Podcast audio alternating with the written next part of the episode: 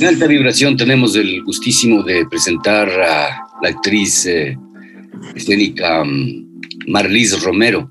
Ella eh, ha participado de, múltiples actividades, eh, tanto en la provincia de Imabura como en todo el país y a nivel internacional. Cuéntanos de dónde surge Marlise Romero, dónde nace, cuáles son sus primeros aprendizajes, por qué se vincula al teatro, a las artes escénicas. Bienvenida, Marlise. Hola Jorge Luis, muchísimas gracias. Estoy súper feliz de verdad de estar en este espacio y les agradezco a ustedes, ¿no? Que además han completado 100 programas, les felicito y sigan adelante, por favor.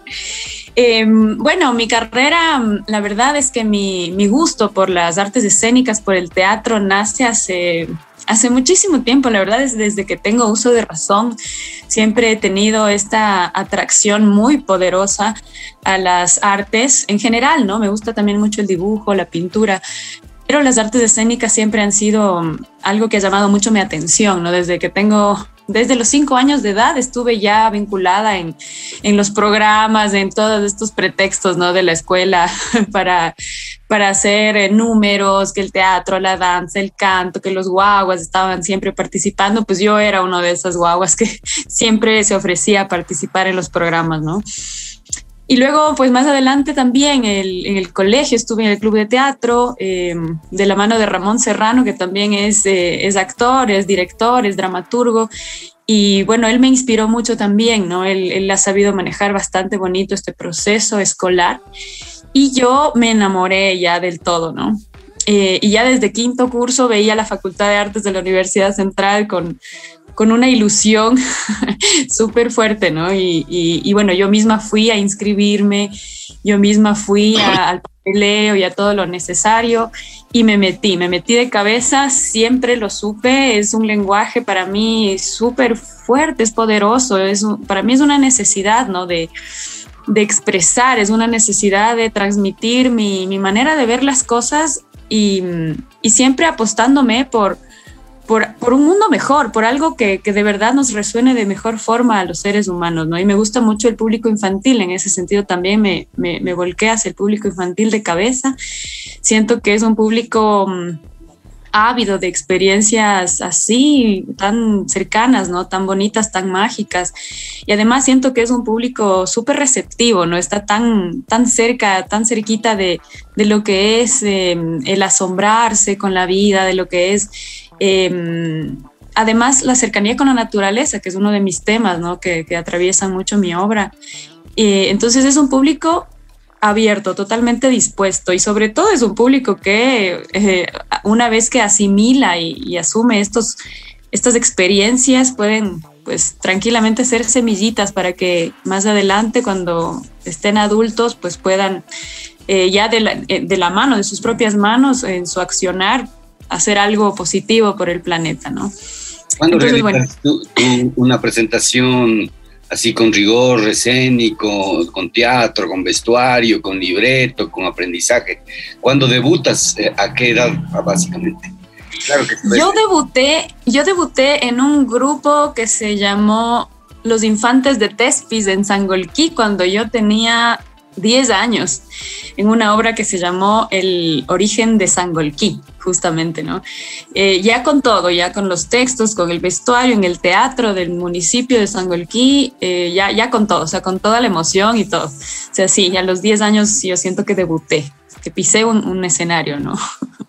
Después de las eh, experiencias, por ejemplo, en teatro un poco más... Em, que digamos, eh, que tienen a veces mayor rigor, probablemente tienen un director o un dramaturgo complicado y, tienes que estar básicamente en, ese, en, ese, en esa adrenalina de, de, ya me voy a presentar, hay tanto público aquí en Quito o en, ¿dónde fue? ¿Qué pasó? ¿Dónde fue que pasó? En la Facultad de Artes ya, cuando estábamos cursando los distintos niveles, ahí estuvimos ya con presentaciones eh, un poco más profesionales, ¿no? De la mano de Víctor Hugo Gallegos, de Antonio Ordóñez, de Ilonca Vargas, ya con más público cada vez Y, con Antonio Ordóñez hicimos una gira y ahí yo ya sentí que la cosa empezaba a ponerse más seria, ¿no? Nos fuimos por, por todo el Ecuador, nos fuimos por las casas de la cultura, por todos los núcleos y la gente muy feliz iba, ¿no? Está, también es, son personas ávidas de experiencias, ¿no? Porque generalmente se centraliza en Quito, en la capital, y las provincias como que no están, o en ese momento, en, eh, ese momento no estaban muy, muy atendidas, ¿no? Entonces, cuando llegaba algo, un espectáculo, la gente estaba muy emocionada de asistir a, verlo, ¿no? ¿Te acuerdas y luego hacíamos... ¿El nombre de la obra? La obra Memorias desde el Cascajo Seco es una creación colectiva Em, a cargo del, bueno, del tercer año de, la Facultad de Artes en, mi, época, ¿no? Em, y fue una creación en conjunto con textos de Antonio Ordóñez, una obra muy poética, muy, muy profunda, también con temas muy, muy humanos, muy, de, de lo que nos pasa, ¿no? A los humanos en nuestras etapas distintas y también de, cargada de, de violencia quizás, o sea, tratando de mostrar un poco, ¿no? Lo deshumanizados que podemos llegar a ser. Entonces, bueno, tuvo muy buena acogida en los foros. Al final la gente hablaba muy conmocionada de todo lo que había visto. Al final parecía ser una obra compleja quizás, ¿no? Pero lo cierto es que todas las personas la, recibían de una manera súper bonita. Entonces yo siento que esa, esa gira fue importante. Ya, una, algo que me intriga de todo ese grupo de tercer año de la Facultad de Teatro, ¿cuántos de tus compañeros continuaron en el teatro? Sabes que em, la gente también obra de forma anónima. ¿Y a qué me refiero con anónimo? Cuando no estás precisamente ¿no? en las redes y, estás moviendo así tus, tus trabajos, sino yo sé de mucha gente que está dando clases, que están creando montajes, pero ya como, como un perfil bajo, entre comillas, porque, porque es igual de relevante, ¿no? Que están trabajando con, con guaguas, con adolescentes. No te sabré decir el porcentaje exacto, pero mm, yo siento que un 30% de las personas que estábamos en esa época estamos ahora haciendo teatro así, como te digo, abiertamente, ¿no? Haciendo eh, funciones, quizás giras y permanentemente montajes nuevos. Eh, eh, hay un personaje tuyo que cautiva y que probablemente por eso te conocí, la Crucifeya. es un personaje cautivador para los niños en general, para todo el público, pues logras. Eh, ¿Es tu primera eh, obra individual o, tienes algún, alguna experiencia anterior haciendo una, propuesta protagónica así sola? Pues la verdad es mi primera, mi primera puesta en escena de un texto mío, con, además con mi persona en escena sola, digamos, es, es un unipersonal, pero pero claro, rodeada de mis títeres. Es una producción que yo siento que fue bastante completa. Yo me aposté por algo que tenga todas las aristas necesarias para, llevar adelante una producción, que tenga, para empezar, una persona en producción, una productora, em, y que con esta persona de la mano fuimos en el camino tratando de llevar esto de la forma más profesional posible con una directora que fue Silvia Brito, que, que es maravillosa, de verdad. Eh, tuvimos gente también en el tema del sonido, en la ilustración, en el vestuario, en el diseño capilar, en redes, o sea, estuvimos como 12 personas alrededor de la producción y tuvimos un estreno fantástico. La primera temporada fue la que finalmente pagó todos los rubros de la gente eh, y yo me sentí totalmente plena con este proceso. Mía González, que estaba en la producción, un trabajo impecable. Em, y yo estoy súper orgullosa del trabajo, ¿no? Y, siento que así es como deben ser las cosas. Ahora que, que, tengo varias ideas en la cabeza y quiero sacar adelante nuevos proyectos, siento que ese es el camino, ¿no? Que cada persona eh, profesional en distintas áreas se haga cargo de su área, ¿no? Y así sacar adelante de forma eficiente el proyecto. Yo esta idea la concebí hace algunos años, pero no, no, no, no era capaz de, de, de plasmarla, ¿no? Hasta que, bueno, eh, sentí que llegó, que, llegó, el momento adecuado eh, y de la mano con Silvia Brito, como te comento, ella me guió mucho, guió las improvisaciones, yo tenía como una idea, un esquema en mi cabeza, pero por supuesto el guion debe completarse con un montón de, diálogos, y diálogos y situaciones y demás. Y Silvia me supo guiar bastante bien, fue un proceso de creación cada vez, cada ensayo era grabado, luego yo revisaba el material, escribía el guion y, y, bueno, a la par también estaba con el tema de los títeres, Paul Barahona que diseñó, que creó el, los títeres y la escenografía. De hecho, este telón lo hizo él con sus padres, son artistas plásticos. Eh, y bueno, yo estoy súper orgullosa del trabajo, hay gente profesional de por medio y estoy, y lo sigo difundiendo. Lo bueno es que, bueno, a la gente le gusta mucho el trabajo y, y siento que vale la pena que siga circulando, ¿no? Que la gente y los guaguas sobre todo vean esta perspectiva de las cosas, ¿no? Como un personaje fuera del planeta llega y observa qué ha pasado con este planeta Tierra y desde donde lo mires es absolutamente absurdo lo que ha pasado, ¿no? Es como una autodestrucción, es un proceso, un proceso extraño. Entonces, claro, tú de espectador solo observas todo este absurdo y quizás en, esa, en ese espacio de reflexión, pues puedas accionar en tu día a día, ¿no? Para mejorar esa relación con el planeta. Claro, entonces el, el, personaje se vuelve inolvidable no solamente por las características, por el maquillaje, por la música, etcétera, ¿no? Sino también por el uso de los títeres. ¿Cuánto de, importante tienen eh, los títeres en tu trayectoria, en tu, en tu vida común también? Sí, para mí los títeres, bueno, a mí como espectadora siempre me han gustado, siempre he disfrutado mucho de una obra de títeres, siempre, siempre, o sea, siempre me la creo, me la creo y me encanta ese lenguaje, ¿no? Esta herramienta. Y en este proceso con Silvia yo descubrí la manera en la que, pues, la, la, técnica, ¿no? De cómo manipularlos, del tema vocal también, ¿no? Y bueno, hay títeres de todos los tamaños, al menos en esta obra en particular, que es básicamente la obra en la que me lancé, digamos, a, manejar títeres, son fundamentales, ¿no? Son los personajes... Eh, los personajes mágicos que al final conducen al personaje protagónico, que es el hada, que es mi personaje, eh, le conducen hacia el desarrollo de la historia. Em, y siento que personificar a estos seres que son, eh, bueno, el gato, volverlo, humanizarlo un poco, ¿no? Al, gato, oruga, la piedra, al árbol, el abuelo árbol, y, entregarles un símbolo a cada uno de estos personajes, siento que hace que em, sea coherente el recorrido con la, con la historia, ¿no? Y para mí es, es hermoso. Yo ahora estoy sin lugar a dudas considerando más títeres para estas nuevas historias que por ahí se cruzan en mi cabeza, ¿no? Me parece que los títeres es un lenguaje poderoso.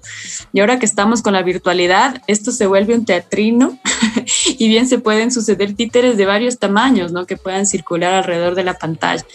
Entonces, bueno, ahora estamos pues imaginando cosas nuevas, ¿no? Pero sí, con títeres, me encanta ese lenguaje. Claro, eh, a propósito de lo que decías y precisamente cuando señalabas con los dedos, y se ve que en realidad tú puedes eh, crear eh, personajes cuando, cuando lo deseas. Bueno, en, este, en este tiempo, para mí, francamente, es importante tu testimonio alrededor de lo, de lo que sucedió en la pandemia con muchos artistas que se, nos vimos obligados, confinados prácticamente, para decidir un poco sobre nuestras vidas y sobre todo la posibilidad de, entender que, podemos hacer algo por el planeta, por la vida, por el teatro y por la cultura.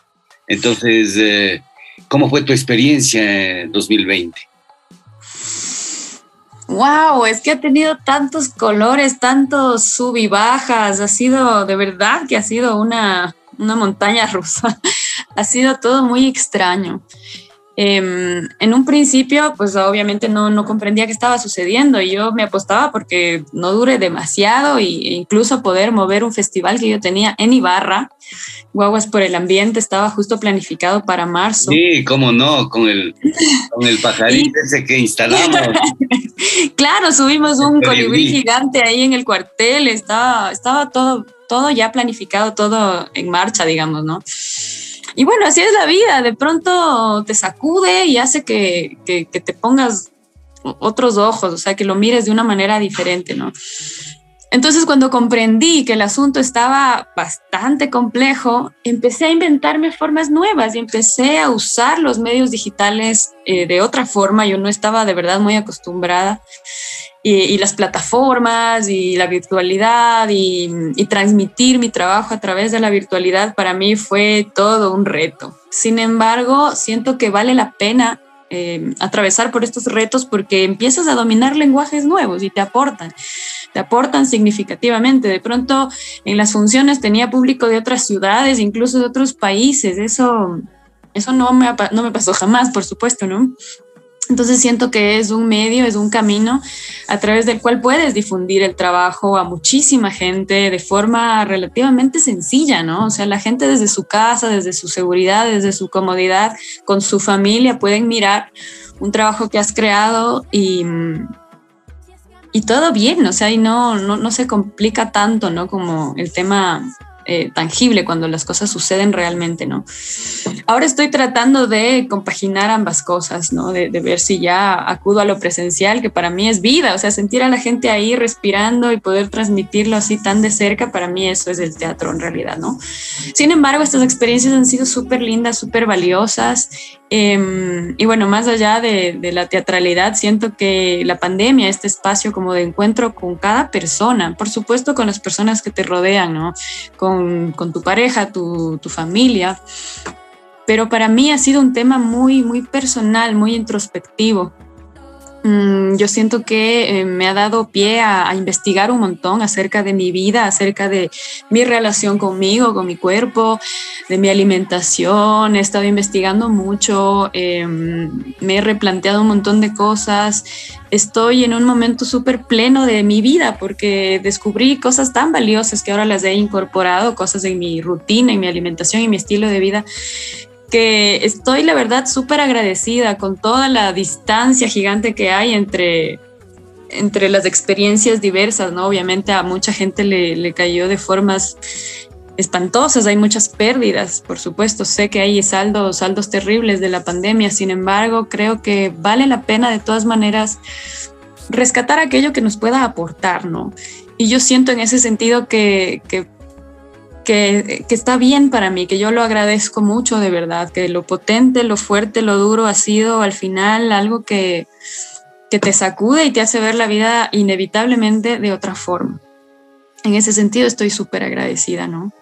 Y por ejemplo, en, precisamente en esa temporada había tal vez alguna, eh, qué sé yo, un contrato para que tú salgas con tu gato Fredo y animes un cumpleaños, por ejemplo o el onomástico de una asociación o, o algún evento específico. ¿Hubieron ese tipo de eventos? Eh, no de ese tipo en particular, así como, como muy de, de, contratos así personales. Lo que hubo fue un programa de TV en el que, en el que participé casi a los dos meses de la pandemia, de lo que inició. Y claro, para mí eso fue una bendición, porque también económicamente tú empiezas como a, replantearte todo, ¿no? Y dices, a ver, ¿qué va a pasar conmigo si ya en un momento dado mis ahorros se terminan? Pero bueno, menos mal pasó esto, estuve en un programa de Educa TV. Em, esto sí sucedió y fue presencial con todos los protocolos, todo súper bien, ¿no? Y ya más adelante, ya cerca del final del año, es que ya la gente se empieza a animar y te empieza a invitar a hacer estos trabajos, ¿no?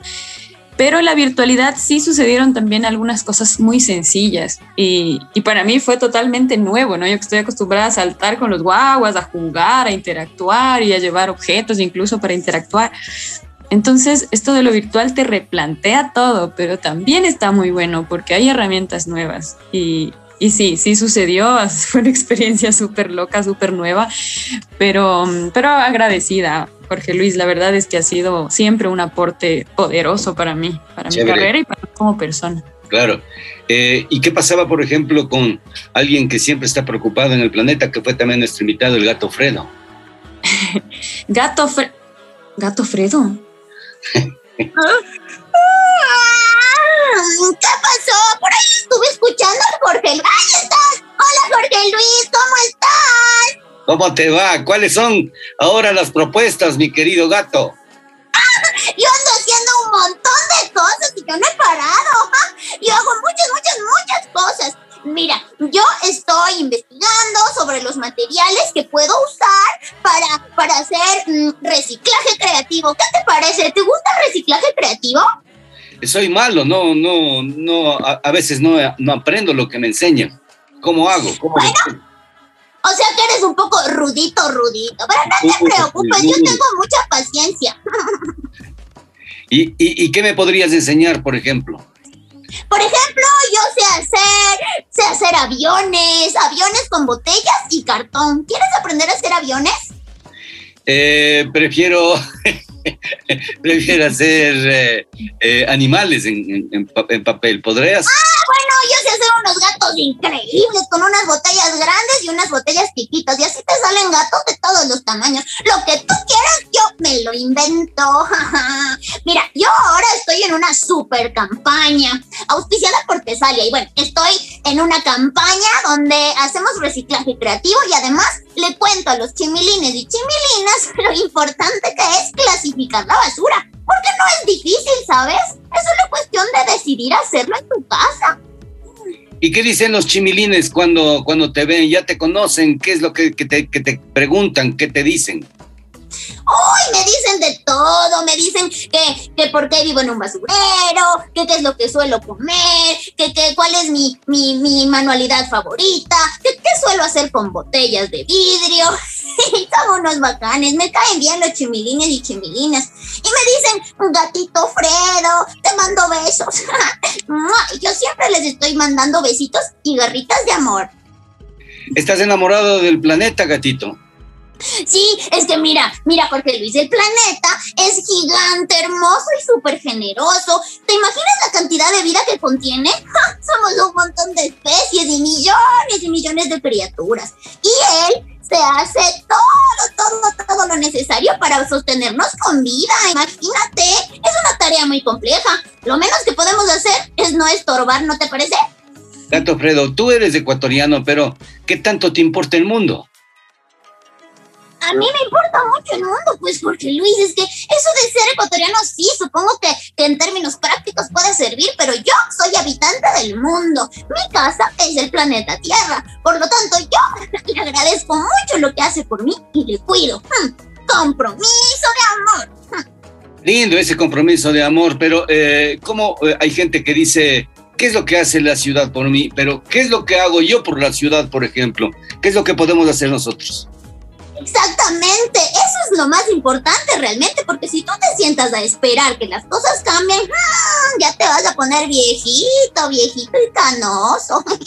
Mejor hay que ponerse manos a la obra, garritas a la obra. Hay muchas cosas por hacer. Por, por, por ejemplo, deja de usar fundas plásticas. Ah, ahí te quiero ver. Andas siempre con fundas de tela. Eso es perfectamente posible. Ya no aceptes fundas de plástico nunca más. Es decir, cómo poner en práctica algo así como actúas localmente pero piensas globalmente, algo así. Exacto, es de menos a más. Cuando tú haces las cosas muy bien como ciudadano o ciudadana, eso luego genera un impacto más grande. Imagínate que empiezan 10 ciudadanos y ciudadanas haciendo cosas bien y luego ya son un millón y luego ya son 10 millones. ¿Te imaginas? Increíble. Bueno, sí, en, realidad, Gato, lo que nos interesa sobre todo es entender cuál es el mensaje que quieres dar vos a la, a la, a la comunidad, a la gente, al Ecuador, al mundo. Bueno, el mensaje que yo quiero dar al mundo entero es que está en nuestras manos, está en nuestras garritas hacer que nuestra relación con el planeta mejore y mejore de formas increíblemente grandes y maravillosas. Ajusta tus hábitos, infórmate. Tu basura puede ser muy chiquitita. Tu basura no tiene que ser así de grande como la sacas todas las semanas. Ah, ah, la basura orgánica se va a hacer compostaje. La basura eh, de plásticos, cartones, botellas se va a las personas recicladoras de base. Entonces dime, ¿qué te queda? ¿Un poquito de basura común? Nada más. Muchísimas gracias. Mira que es importantísimo saber de este tipo de cosas. Y claro, Marlis, ¿cómo te llevas con Marlis? Ay, a mí Marlis me cae súper que bien. Ella siempre está ahí haciendo cosas, lo que se le ocurre ahí, y siempre con chimilines y chimilinas. Eh. pues sí, me encantan. Ese público me encanta. A mí también. A propósito de, chimilines, que es, es una expresión bastante ecuatoriana, pienso yo, ¿no? Porque eh, es, es, como un diminutivo de, de, chiquititos, así, alguna cosa, de chivilines. Sí, alguna vez escuché cuando, cuando era chiquita, escuché, no sé realmente en dónde lo escuché, pero ya se me quedó y me gusta la palabra. Suena, suena bonito. Antes era chimilingos y ahora es chimilines. Es como, no sé, es una palabra suavecita. Sí, a mí también me gustan los chimilines y chimilinas divertidos, siempre están jugando, viven muy, muy intensamente el presente. En cambio, los adultos, qué horror. Se pasan embobados en esos celulares, así. Ay, no, no. Son aburridos, ya no juegan ni se divierten. Tú eres así, Jorge Luis. Sí, es verdad, así es, es así. Yo eh, comparto con, con Gato todas estas estas cosas que me dice. Pero ahora, conversando un poco ya más con Marlis, eh, tú también has tenido una, una trayectoria también especial. No solamente haces teatro infantil, también estuviste participando de un, una, no, no sé si estoy equivocado, con unos...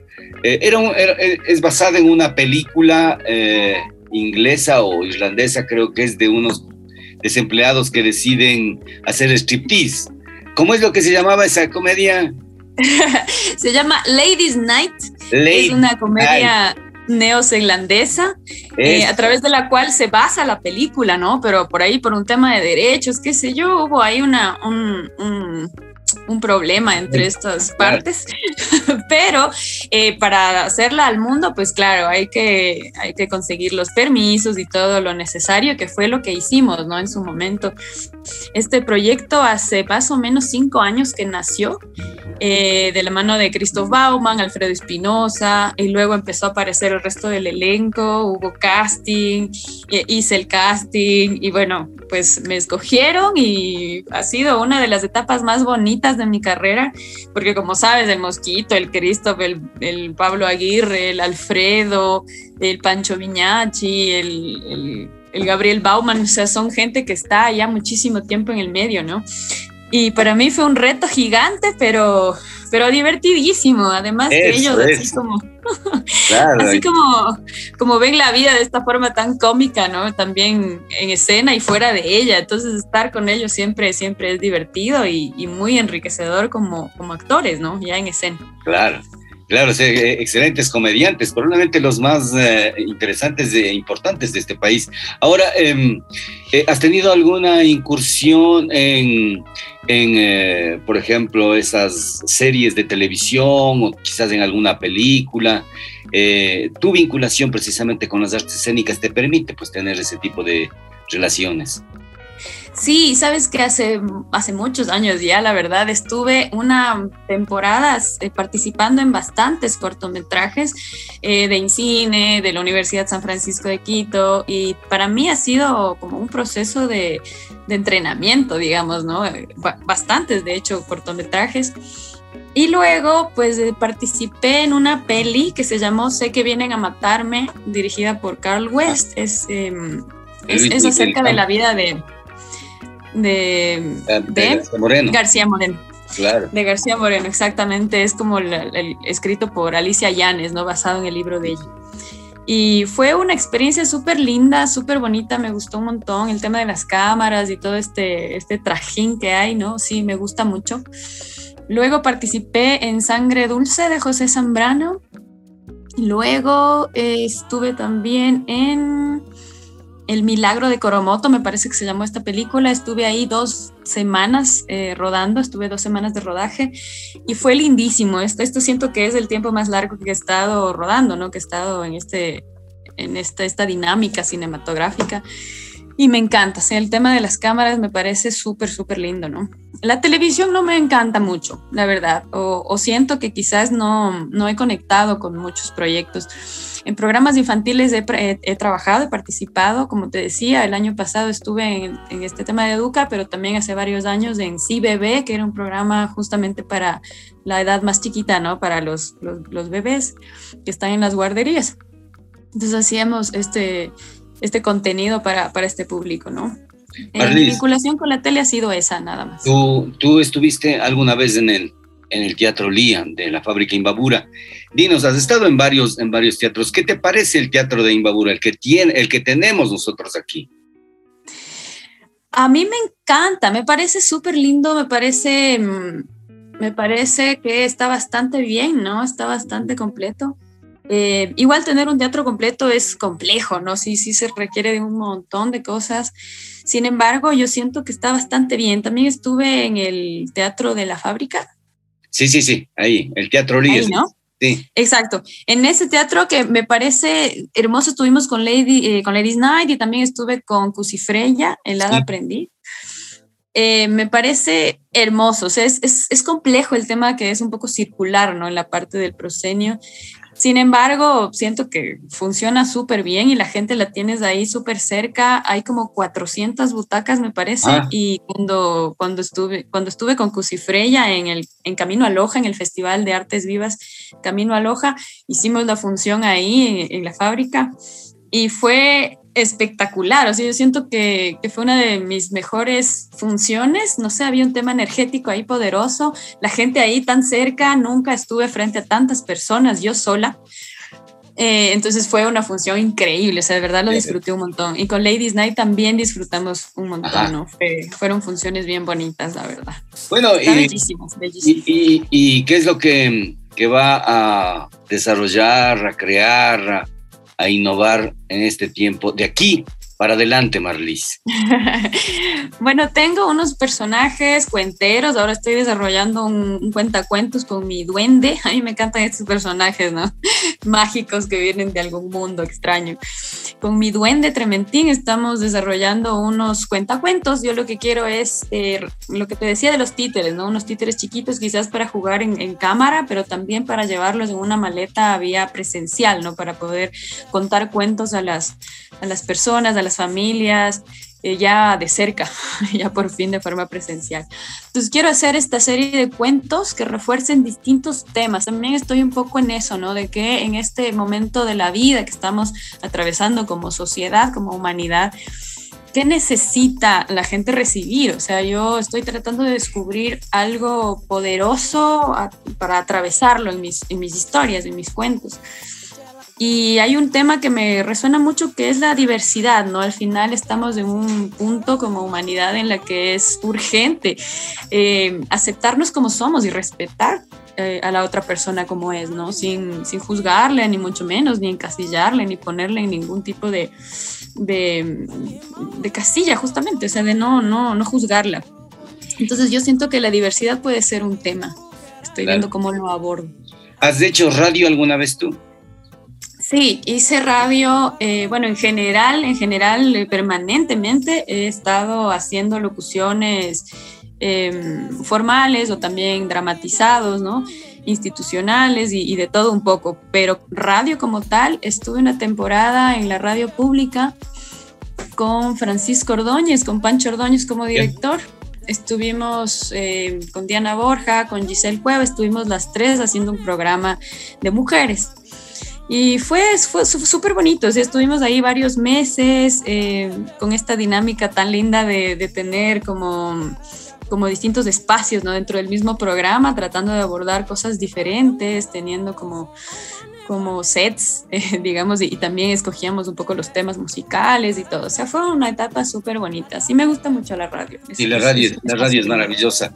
Eh, tu preocupación por el medio ambiente también se refleja en muchas de tus, de tus obras y creaciones. Eh, ¿Te has vinculado alguna vez con alguna comunidad de la Amazonía, de la selva? ¿Has tenido algún proyecto específico? ¿Has tenido, ¿Te has presentado alguna vez en la selva? ¿Has estado allí por ahí? En la selva. Pues digamos en el mm. Tena, en el Puyo. sí estuvimos, en el teatro estuvimos con Cusifreya, ¿no? Que la hemos ah. llevado a algunos lugares pero vinculada así directamente con la comunidad, no, la verdad es que me encantaría mucho eh, los, proyectos en ese sentido. Sí, sería hermoso porque no solamente llevaría mis trabajos, sino me gustaría como invitar a la creación conjunta, ¿no? Y a escuchar en la comunidad qué, es lo que pasa, sus sentires, ¿no? Y a los guaguas o a los adolescentes también, hacer como aportes y construir cosas nuevas, quizás montajes o simplemente desarrollar una suerte de taller, ¿no? Compartir con ellos. A mí me gustaría mucho. Las comunidades de todo el Ecuador realmente, de la sierra, de la costa, me gustaría un montón. Em, la vinculación, creo, pienso yo que es fundamental en ese sentido, ¿no? Que, que, que, te vincula a eso, o sea, de qué manera podría esto suceder. Yo tengo cercanía con ciertas entidades, tú sabes que las entidades públicas empiezan a circular las personas una vez que hay cambios de mando y demás, ¿no? Entonces, en ese sentido es complejo, pero sí me gustaría un montón Em, de la mano de una entidad eh, de peso, que por ahí puede ser privada o pública, poder desarrollar estos proyectos, como Guaguas por el Ambiente, que tú sabes es un proyecto de educación ambiental a través del arte, pero que es un formato más grande, ¿no? Donde la gente acude a ver distintas expresiones artísticas, la feria, y, bueno, es una experiencia familiar eh, bastante rica en ese sentido, ¿no? y de tres días, por lo menos, de dos o tres días. Entonces, si fuera, yo eso te digo, para que esto suceda sí se necesita de, de sponsors, de gente que, que te respalde, ¿no? En términos de económicos, y no es bien difícil. Sí, de verdad. Bueno, para mí ha sido un gusto, un placer haber dialogado contigo, eh, saber que tus aspiraciones eh, están vinculadas también con el medio ambiente, a uno le proporciona cierta alegría que eh, merece ser compartida, sobre todo porque hay pocas de estas vocaciones ambientalistas que ayudan de una u otra manera a que los niños, que los jóvenes asuman conciencia acerca de nuestras obligaciones y responsabilidades con el planeta, ¿no? Exacto, tienes toda la razón. A veces, como yo hago esto, ¿no? Y en redes la gente mira que yo me dedico mucho al tema ambiental y a veces me dicen, oye, tú eres ambientalista, ¿no? la gente tiene como esa necesidad de encasillarte en algo, pero no, no es que yo sea ambientalista, es que yo soy un ser humano que habita este planeta y que mira lo que sucede alrededor y que no se puede quedar quieta frente a esto, ¿no? Yo siento que tenemos una enorme responsabilidad como seres humanos que, que habitamos aquí de, em, de, tener en cuenta qué hacemos en nuestro día a día, si de verdad eh, es a conciencia o si es todo por inercia, porque nos enseñaron así y no somos capaces nosotros de hacer un, un mea culpa, ¿no? De darte cuenta qué estoy haciendo, qué estoy haciendo mal, qué puedo corregir, qué puedo mejorar. Y ni siquiera es difícil, Jorge Luis, yo siento que sí es un tema de voluntad. Entonces, yo les invito a las personas a que agarren las riendas de sus hábitos, las riendas de su día a día, de su relación con el planeta con sus desechos, que es final, finalmente es eso lo más importante, ¿no? ¿Qué es lo que haces tú con lo que adquieres? Yo adquiero botellas, adquiero un montón de cosas, qué tipo de ropa me compro, todo, todo lo que adquiero lo, se va a convertir en basura en algún momento, ¿no? Entonces tener conciencia de qué es lo que adquiero y, y cómo lo canalizo finalmente. Creo que es una responsabilidad gigante que tenemos en las manos y les invito a asumirla. Muchas gracias, muchas gracias Marlis. Ha sido mm, de mucho eh, para mí eh, de mucha sustancia, de, muy grato poder conversar contigo porque eres una persona preocupada precisamente por temas que nos conciernen y evidentemente a partir del arte que es una herramienta poderosa para, para llegar tanto a niños como, como a viejos. Eh, es, increíble. Muchas gracias por haber compartido conmigo tu testimonio, tu trayectoria cultural y artística que es súper valiosa y espero que, que avances pues con todo lo que te has planteado y, anhelas. Muchas gracias, Jorge Luis. Gracias por el espacio. Sigan adelante, por favor. Y aquí estoy, aquí estoy en las órdenes cuando tú quieras. Y bueno, también en mis redes las personas podrían de alguna manera ver el trabajo que se hace con Chimilines, que justamente es la página Chimilines Arte para Guaguas, y Gato Fredo, que también él anda ahí mostrando todo lo que hace eh, para guaguas y adolescentes y adultos. Así que bueno, están invitados, invitadas a formar parte. Muchas gracias, Jorge Luis. Gracias a ti, muchas gracias a ti. Chao. Chao. Alta vibración, en una producción radial que se emite a través del streaming en la madre de todas las redes del Internet. Siempre apuntando en dirección al futuro, al éxito, al avance, a la permanente renovación. Siempre apuntando en dirección a la tecnología al estilo de vida, a la seguridad, siempre apuntando en dirección al servicio, a la responsabilidad, a la eficiencia, para ti, para tu negocio, para tu familia. Somos Inbauto, el norte de Chevrolet. El norte de Chevrolet. Asesoría contable, tributaria y financiera. Anita Solano Paredes. Nuestro compromiso es brindarle un servicio de calidad y ser un pilar de apoyo en el crecimiento de su empresa o negocio. Nuestra experiencia está enfocada en áreas de asesoría contable, tributaria, laboral y financiera, así como la asesoría en la gestión y toma de decisiones de empresas y negocios. Contáctenos 098 72 49 96 Asesoría contable, tributaria y financiera. Anita Solano Paredes. Hola, te presentamos a Art House Studio. Somos la empresa más importante en el desarrollo de ideas creativas y publicitarias. Gracias a su producción por medio de herramientas de audio, video, animación, diseño, comunicación, Nuestros recursos tecnológicos, profesionales y de infraestructura nos permiten brindar la más alta calidad en la prestación de nuestros servicios. Art House ofrece diseño gráfico, diseño web, producción audiovisual, animación 2D y 3D, marketing y publicidad, posicionamiento de marcas en redes sociales. Sea cual sea tu proyecto, queremos trabajar contigo. Art House tiene la respuesta inmediata a lo que necesites con costos competitivos en el mercado. Únete a nuestra lista lista de clientes satisfechos. En Art House Studio amamos lo que hacemos. No existen límites. ¿Sabe usted cuál es la mejor óptica de Ibarra? Pues OptiClass, en la Bolívar 775 y Pedro Moncayo, frente al gobierno provincial de Imbabura. La clínica optométrica OptiClass ofrece optometría pediátrica, examen visual computarizado, lentes de contacto, servicio de oftalmología, óptica en general, armazones de marca, lentes y gafas. Horario de atención de lunes a viernes de 9 a 14 horas y de 15 a 19 horas, sábados hasta las 13 horas. OptiClass está atendida por el optometrista contactólogo Ivo Yepes Luna. Recuerde, nos encuentra en la Bolívar 775 y Pedro Moncayo, frente al gobierno provincial de Imbabura. Serway CAD CAM Digital Dental Center 20 años siendo los pioneros en tratamientos odontológicos. Usamos el sistema CAD-CAM de Sirona, que contribuye a la estética, la belleza y la salud bucal. El principal servicio es el One Day Visit, concentrando en un solo día la solución a coronas inlines, online, sin enviar a otra ciudad los trabajos en un flujo digital de alta performance. Atendemos ortodoncia, rehabilitación oral, implantología, cirugía, endodoncia, odontopediatría RX digital. Serway Clínica nos encuentra en el edificio Y, Bolívar y Oviedo esquina, segundo piso, Ibarra, Serway CAD Cam Digital Dental Center.